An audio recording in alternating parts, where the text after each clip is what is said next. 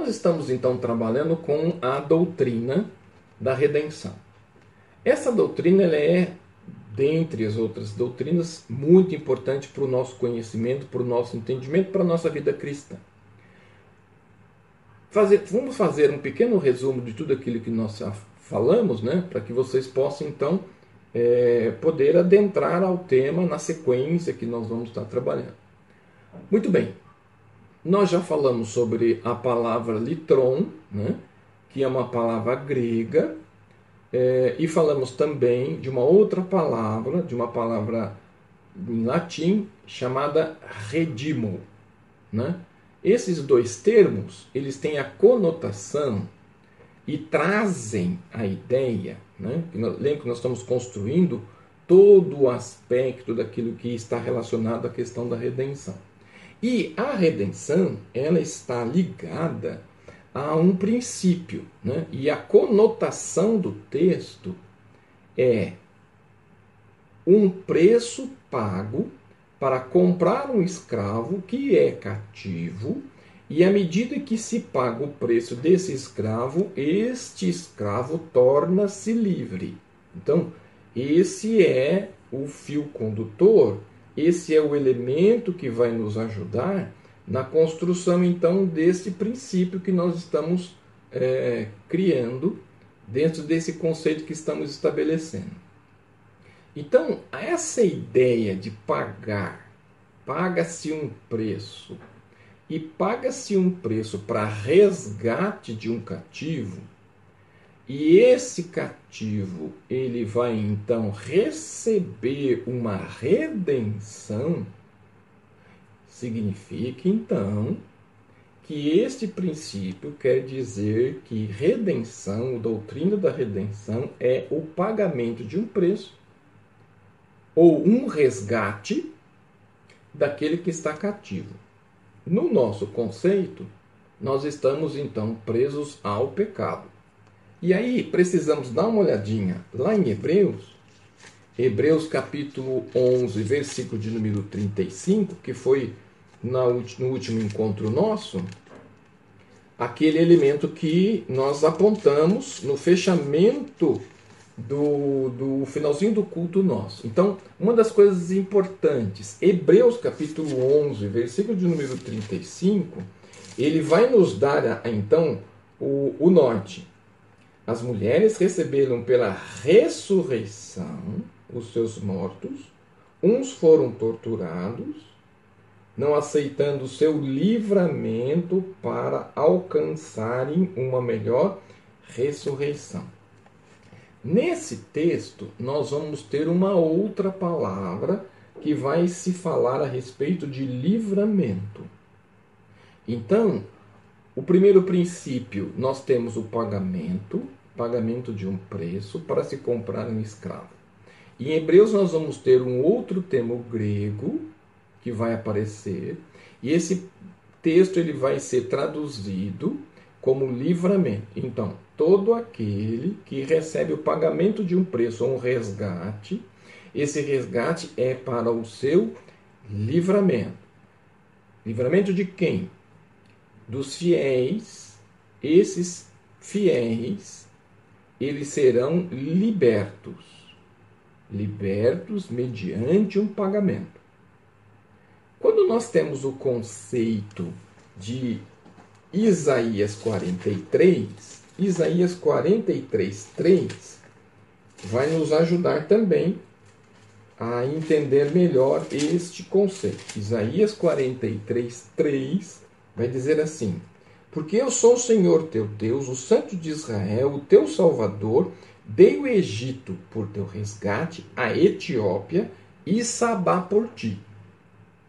Então o texto está dizendo que, para o resgate de Israel, Deus deu em pagamento a Israel o Egito, a Etiópia e Sabá.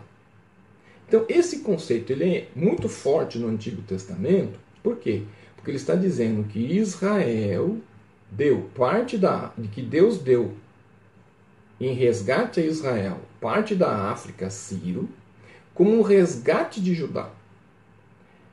o, o aspecto de livrar a nação do cativeiro, dando outras nações a tiro, é a construção da ideia estabelecida pelo princípio de resgate. Então, nós vamos ter do Antigo, de Êxodo, como nós vimos, assim como adentrando o Novo Testamento, nós vamos ter elementos que vão estar construindo o conceito para que nós possamos entender o princípio.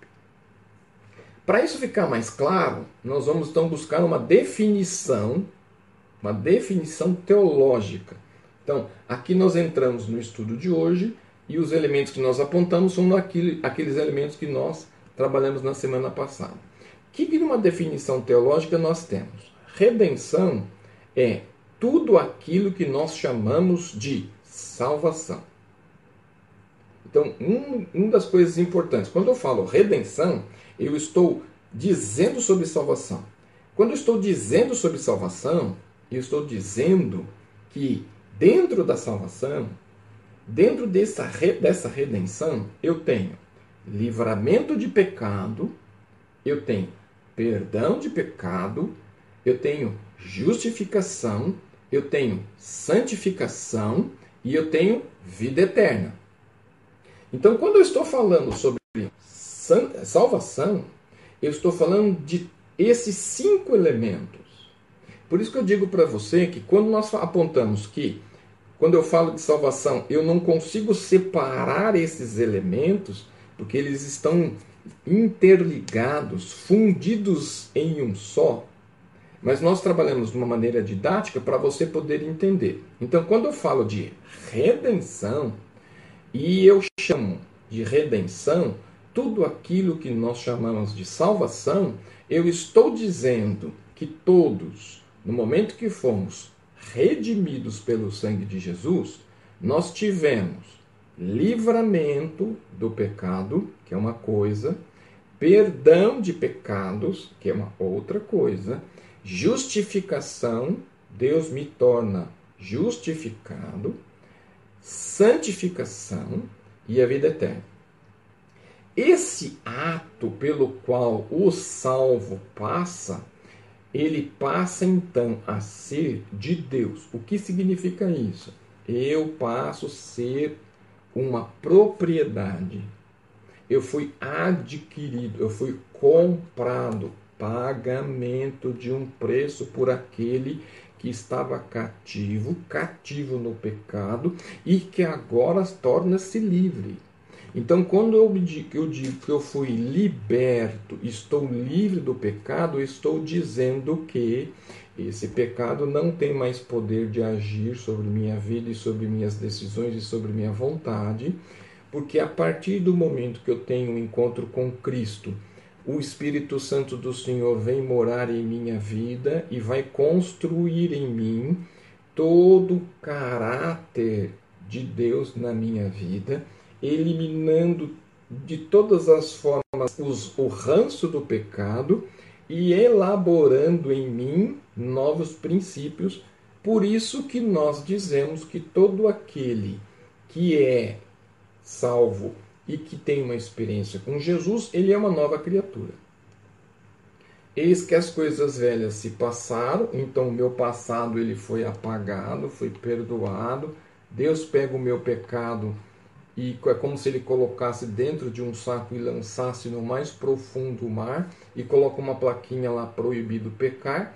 Então ele não se lembra mais do meu pecado e eu vou construir uma nova vida, uma nova vida com Deus, com os valores e princípios estabelecidos por Deus.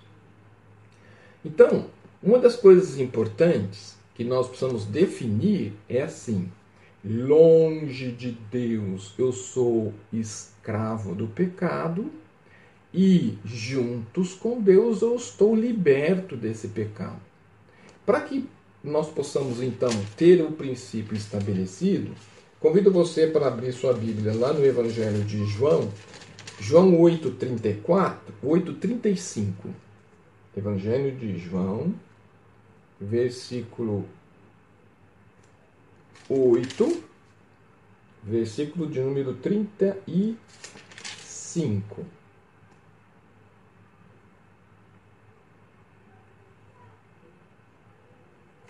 Versos 34 e 35 do capítulo 8 do, do Evangelho de João. Respondeu-lhes Jesus: Em verdade, em verdade vos digo que todo aquele que comete pecado é servo do pecado. Então, aqueles que não estão em Cristo, eles estão escravizados pelo pecado. Em verdade, em verdade vos digo que todo aquele que comete pecado é servo do pecado. Ponto. Todo aquele que é liberto, aquele que tem uma nova vida em Cristo, versículo de número 36. Se pois os filhos, se pois o filho vos libertar, verdadeiramente sereis livres. Então, todo aquele que tem uma experiência com Cristo está liberto. Somos livres. Liberdade para não mais ser servo de ninguém. Gálatas, capítulo 5, versículo de número 1, vai nos ajudar nesse princípio. Então convido você para abrir a sua Bíblia lá em Gálatas, capítulo 5, versículo 1.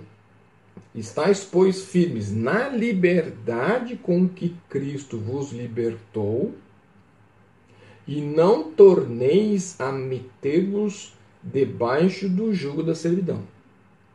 Então significa que todo aquele que é salvo em Jesus ele está livre e não deve se colocar debaixo de julgo de nada, a não ser estar firmemente ligado no princípio que é servir ao Senhor Jesus. Então, à medida que eu tenho Cristo, eu não preciso ter mais nada. É, esse conceito é um conceito importante e valioso. Por qual motivo? Que eu, como salvo em Jesus, que fui liberto dos meus pecados e que agora vou viver os princípios estabelecidos por Cristo, então significa que o Espírito Santo ele vai trabalhar na minha vida e à medida que ele trabalhar na minha vida, eu vou me aproximar, me aproximar dos valores de Cristo, vou me aproximar da mente de Cristo, vou me aproximar das atitudes de Cristo e eu vou começar a agir como Cristo agia, pensar como Cristo pensava e andar como Cristo andou. Então, todo servo de Jesus tem que ter como modelo, como forma, como objetivo Cristo. Ninguém pode substituir, ninguém pode assumir o lugar de Jesus. O lugar de Jesus é dele. E como é dele, eu devo seguir as orientações e tudo aquilo que ele quer que eu faça. Como é que você vai saber? Como é que você vai entender? Como é que você vai aplicar em sua vida aquilo que ele quer que eu faça? Está aqui. A palavra dele é o manual necessário que eu e você tenhamos, não aqui, mas aqui, para fazer com que os princípios dele se cumpram em nossas vidas. Então, como nós já temos uma definição teológica já encaminhada, então, o Redentor, e uma das coisas interessantes de todos os títulos que Cristo recebe, este é sem dúvida um dos mais preciosos para aqueles que servem ao Senhor Jesus. Saber que Ele é aquele que me redimiu, é aquele que pagou um preço em resgate para a minha vida, me libertando das garras do pecado e me dando a oportunidade de viver livremente, significa que esse é um dos títulos mais importantes que Cristo tem para a minha vida como aquele que segue ao Senhor Jesus.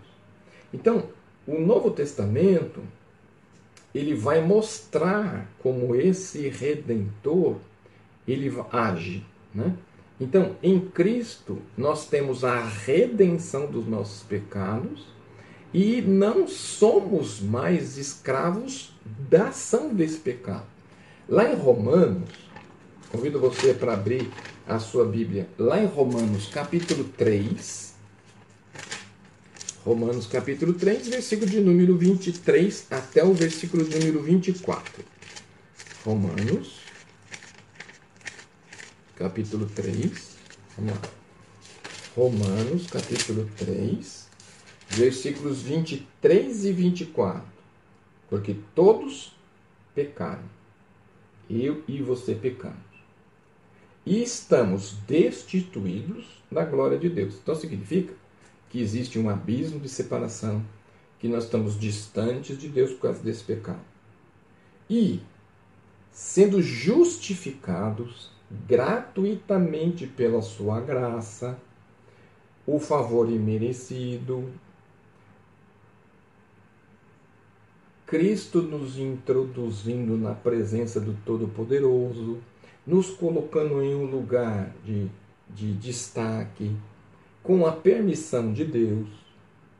Então, nós que fomos justificados gratuitamente pela essa graça e pela redenção que há em Cristo Jesus. Então, essa redenção, esse pagamento de um preço está em Cristo.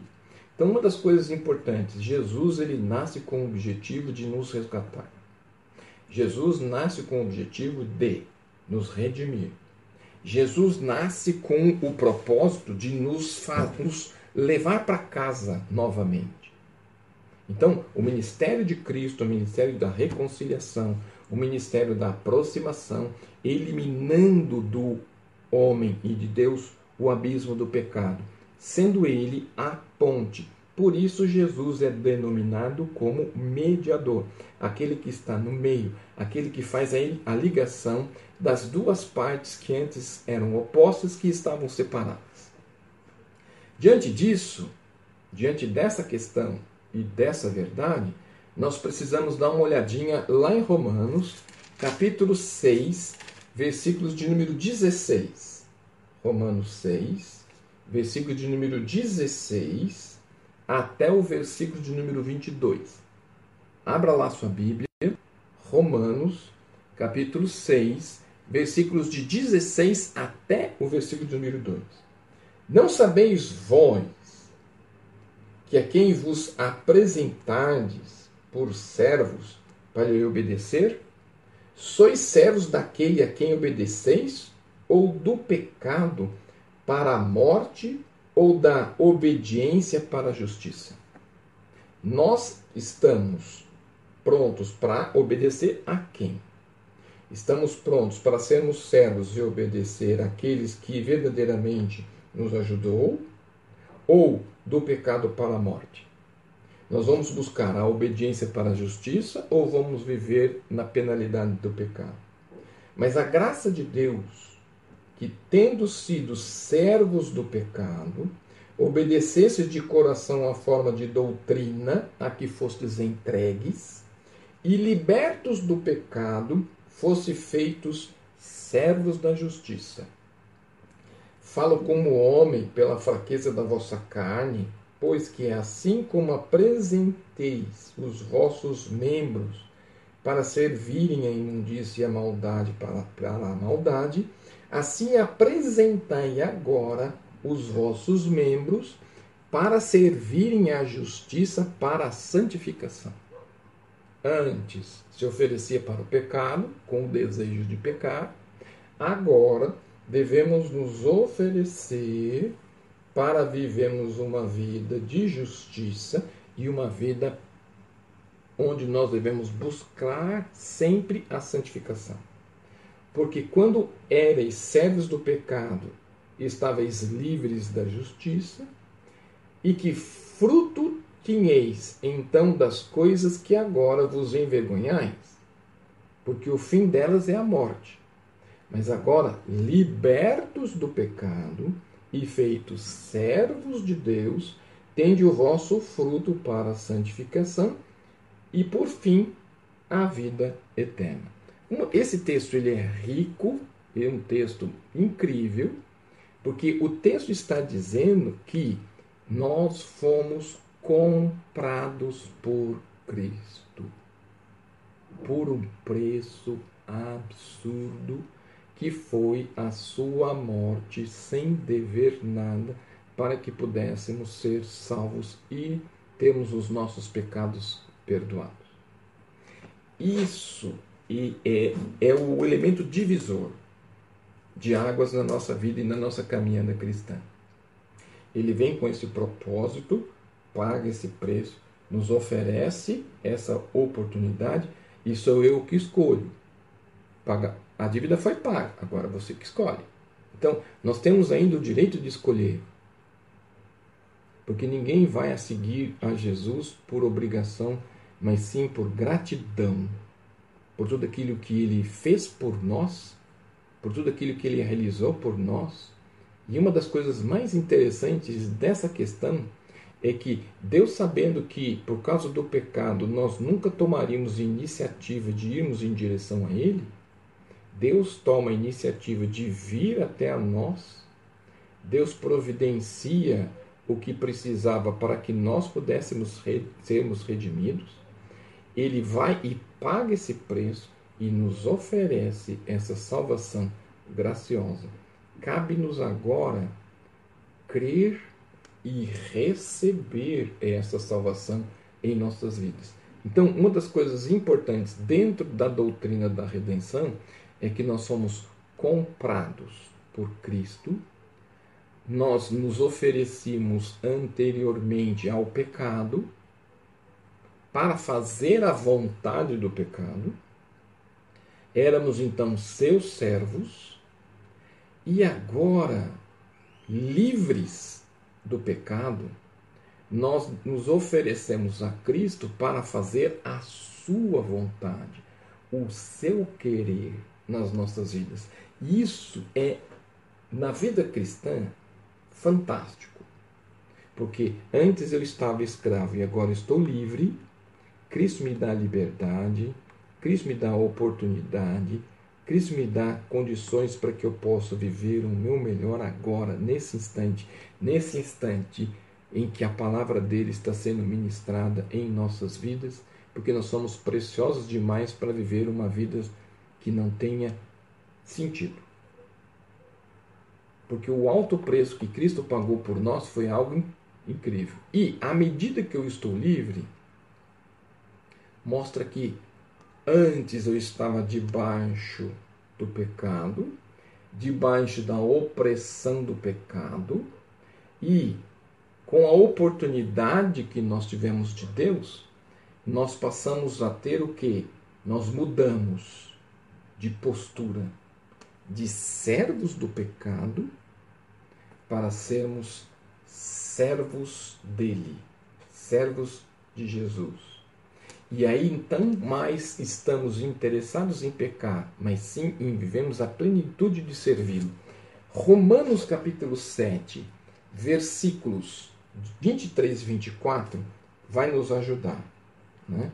Romanos capítulo 7, versículos 23 e 24.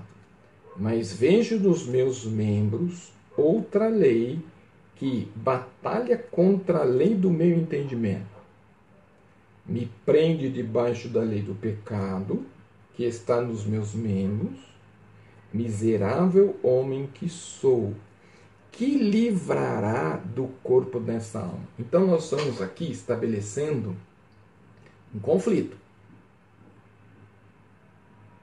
Então, o autor, Paulo, vai dizer o quê? Nós temos agora uma guerra instaurada. Por quê? Porque eu sou uma nova criatura, eu fui comprado, fui lavado, fui transformado e eu vou lutar contra a vontade do corpo e quanto os valores do espírito. E aí Paulo vai usar uma expressão muito interessante que ele diz assim: como eu sou um miserável. Por quê? Quem livrará o corpo desta alma? Por, por qual questão? Vejo nos meus membros outra lei que batalha contra a lei do meu entendimento. Penso, quero uma coisa e o meu corpo quer outra. Que me prende debaixo da lei do pecado que está nos meus membros. Então, os membros têm vontade, quer, têm uma propensão para, e eu estou lutando por um outro objetivo. E aí, dentro desse conceito, quem vence? A vontade do meu corpo em pecar ou a vontade do espírito em não pecar? Esse princípio ele é muito interessante. Por quê? Porque ele vai me dizer, ele vai me mostrar que eu preciso ter uma robustez naquilo que eu penso, creio e quero, porque eu tenho uma natureza em mim que quer algo completamente diferente. Então, como existe um conflito de interesses, ou um conflito de vontades, e esse conflito de vontades ele está em mim, ele não está fora de mim, mas está dentro de mim, a questão é como que se vence? Qual sai, qual sai vencedor? Qual vai sair em vantagem? E aí Paulo vai usar uma expressão que ele se diz assim, eu já sou miserável. Por quê? Porque eu penso o seguinte, além de ser miserável, por causa dessa vontade, quem me livrará do corpo dessa morte? Porque Paulo sabe que o pecado vai levá-lo à morte. Mas Paulo quer ter uma nova vida. Como tratar essas duas questões, ou esses dois elementos que estão em conflito? Em conflito? Há um, um, uma história que eu acho muito interessante que cabe aqui, para poder então exemplificar melhor esse conceito, para que a gente possa ter ele em mente, um garoto chegou para o seu avô e disse assim: Vô, é, nós temos o, fazemos o bem? Ele disse: Claro, meu filho. Fazemos o mal? Ele disse assim: Claro, meu neto. Vô, qual dos dois vence? O bem ou o mal vence? Então o avô parou do que ele estava fazendo, olhou para o seu neto e disse assim: Vamos dar, vamos colocar esse bem e o mal como dois animais. E ele escolheu a pré-figura de lobos. Então você tem um lobo bom e você tem um lobo mau. E esses dois lobos eles vão viver em conflito dentro de você, se degladiando dentro de você. E aí, eles vão lutar diariamente, constantemente, diante dessa circunstância. E isso é uma luta que vai existir dentro de você por toda a sua vida. O garoto ficou parado, olhando seu avô, e diz assim: Mas vô, qual dos dois vens? E aí, aquela brilhante sabedoria de avós, meu neto, aquele que você alimentar é aquele que vai vencer. Então, na minha vida cristã, na minha vida de seguir os princípios estabelecidos pela palavra de Deus, quem vai vencer? O pecado ou a santidade? Quem vai vencer? A minha fé ou a minha incredulidade? Quem vai vencer? A santificação ou uma vida medíocre? Quem vai se desenvolver? Eu vou ter uma fé robusta ou uma fé, uma fé raquítica? É aquela que você alimentar. Aquilo que você alimentar, você vai ter de resultado. Se você investir na sua vida, na sua vida de oração, na sua vida com o devocional, com a sua vida, você vai crescer, se desenvolver e vai estar pronto para vencer qualquer dificuldade, dentro ou fora. Mas se você não crescer, não buscar, não se desenvolver, você fica à mercê de qualquer circunstância. Essa decisão, ela é sua, mas você tem todos os referenciais necessários para você crescer, amadurecer e ser forte. Não é a vida, não é a circunstância, não é o momento, não é a dificuldade. Nada disso vai definir. Quem vai definir isso é você. Se você se dedicar, se você orar, se você clamar, se você pedir, você vai mover o braço de Deus em direção à sua necessidade. Mas se você reclamar, chorar, dizer que ninguém olha para você, nem Deus, você vai mergulhar cada vez mais no buraco da existência. Diga-se de passagem que fundo do poço tem subsolo o indivíduo ele cava, cava, cava, cava, cava e ele cada vez mais se afunda no buraco que ele está. Por quê? Porque ele acredita que todo mundo pôs ele lá. Ele acredita que ele é um sem sorte. Ele acredita que ninguém gosta dele. Mas na verdade, quem o pôs lá e quem faz com que ele permaneça lá é ele próprio. Não é ninguém. Por isso, meu irmão, uma das coisas importantes, se Cristo morreu na cruz do Calvário por você, pagou teu preço, pagou teu pecado, te dá liberdade, por que, que você vive uma vida sem princípios, sem convicção, sem raiz? Por que, que você vive uma vida sem conceitos bíblicos? E aí você diz que a vida é ruim. Ela não é ruim. É você que faz sua vida ruim. Porque a sua vida nada mais é do que resultado das suas decisões. Porque se eu estou liberto e Deus me deu a oportunidade de ser chamado de livre, por que, que você vai se colocar debaixo do pecado de novo? Se você foi lavado de maneira total, por que, que você quer se sujar de novo? Não tem, não tem porquê.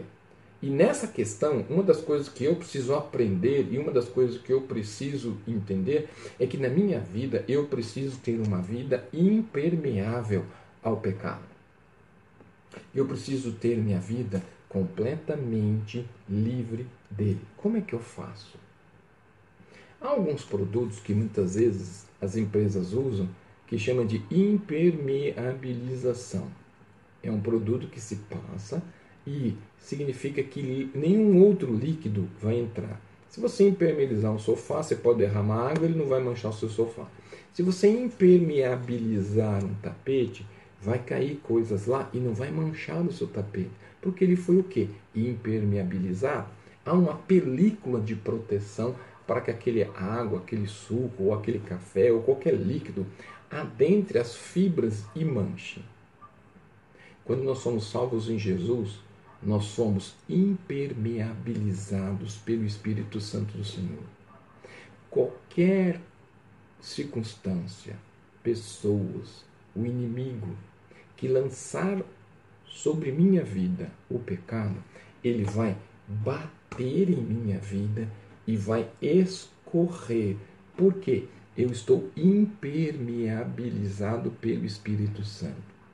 O Espírito Santo controla minha vida, meus pensamentos, e o pecado não tem poder para entrar e sujar a minha vida, minha visão, meu coração, minha boca, meus ouvidos.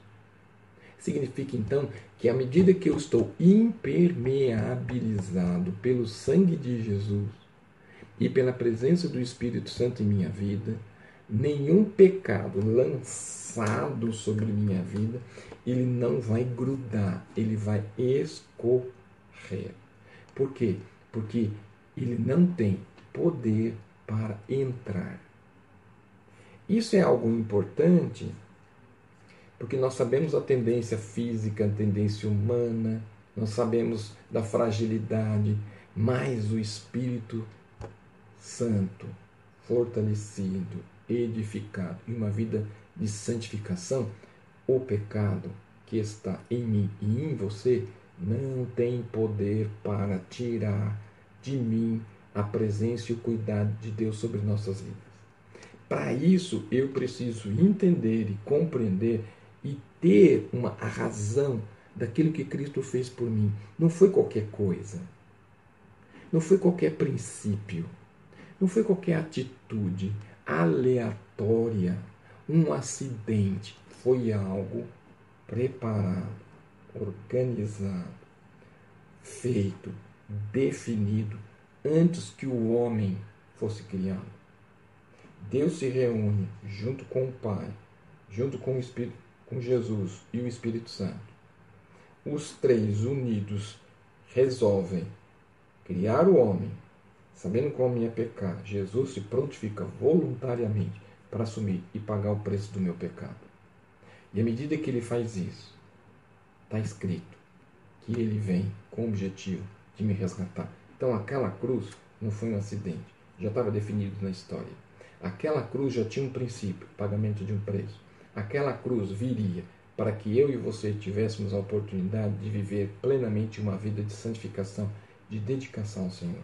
E não existe nada melhor do que nós vivemos uma vida plena com o Senhor Jesus. Nós escolhemos. Ele nos escolheu primeiro, mas nós escolhemos Ele. E à medida que Ele nos escolheu e nós escolhemos Ele, precisamos viver uma vida plenamente. Plenamente dedicada a Ele. Ninguém pode substituir Jesus. Ninguém precisa estar no lugar de Jesus. Ninguém substitui Sua palavra. Sua palavra tem poder de transformação. Sua palavra tem poder de nos colocar no trilho, não na trilha, mas no trilho, para que minha vida possa ser uma vida abençoada e abençoadora, uma vida frutificada, uma vida que tem frutos, que dá frutos, que vive de frutos, uma vida forte, uma fé robusta, uma visão de Deus e uma atitude de princípios. Todo salvo que tem uma postura como essa, não importa em que circunstância da vida ele está, não importa as dificuldades que ele esteja passando, todos esses elementos colaboram, corroboram para que a vontade de Deus e os seus princípios se cumpram em nossas vidas.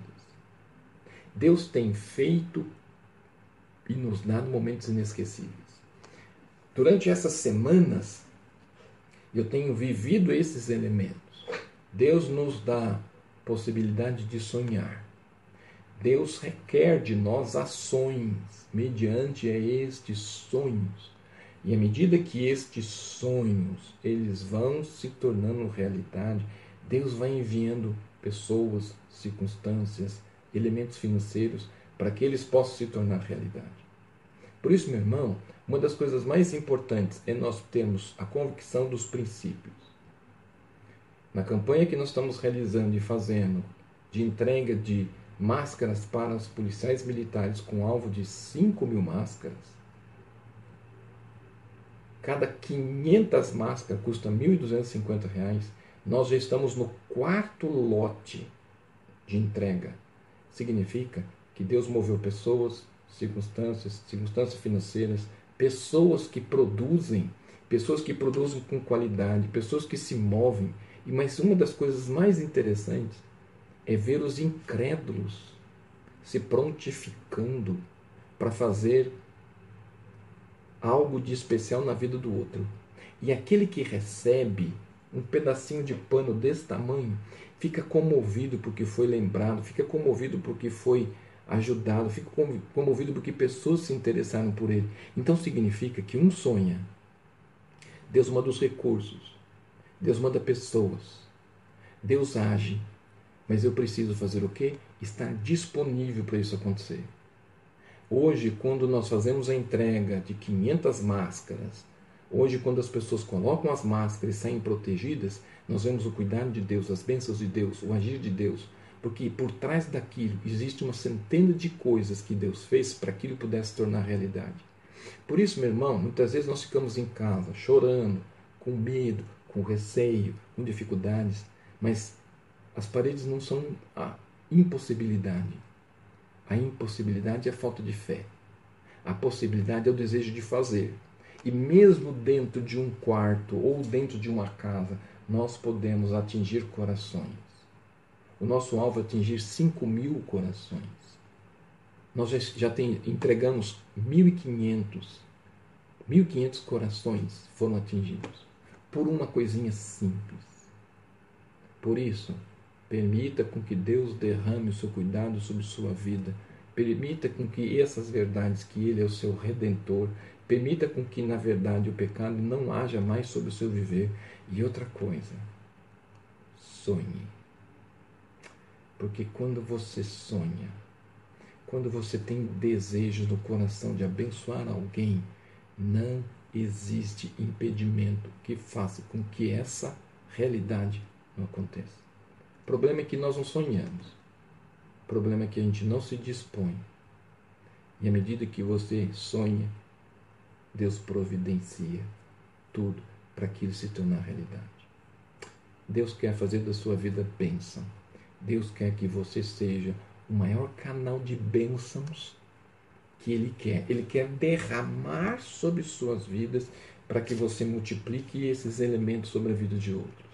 Por isso, desentupa sua vida, livre-se de qualquer elemento e permita com que o agir de Deus, a manifestação do poder dele, se faça diante da sua vida. Não olhe para as suas dificuldades, olhe para aquilo que Deus diz que Ele é. e por aquilo que Deus promete que Ele fará. É desta maneira que nós vemos o agir do Senhor sobre nossas vidas. E que esse agir possa ser o agir da sua vida. Eu creio, eu vivo, e você com certeza viverá do mesmo jeito, da mesma maneira e da mesma forma, porque o nosso Deus, ele pode fazer qualquer coisa muito maior do que nossa mente pode alcançar. Não olhe para as dificuldades, olhe para os milagres que Deus pode fazer. E isso é maior que a dificuldade. Deus te abençoe, Deus cuide de você, lhe dê uma boa noite de sono, lhe dê momentos inesquecíveis, que essa palavra tenha sido uma palavra de Deus para a sua vida, renovando as suas forças, sua visão, seu ânimo, porque Ele quer fazer grandes coisas com você, mas você precisa estar com os olhos nele.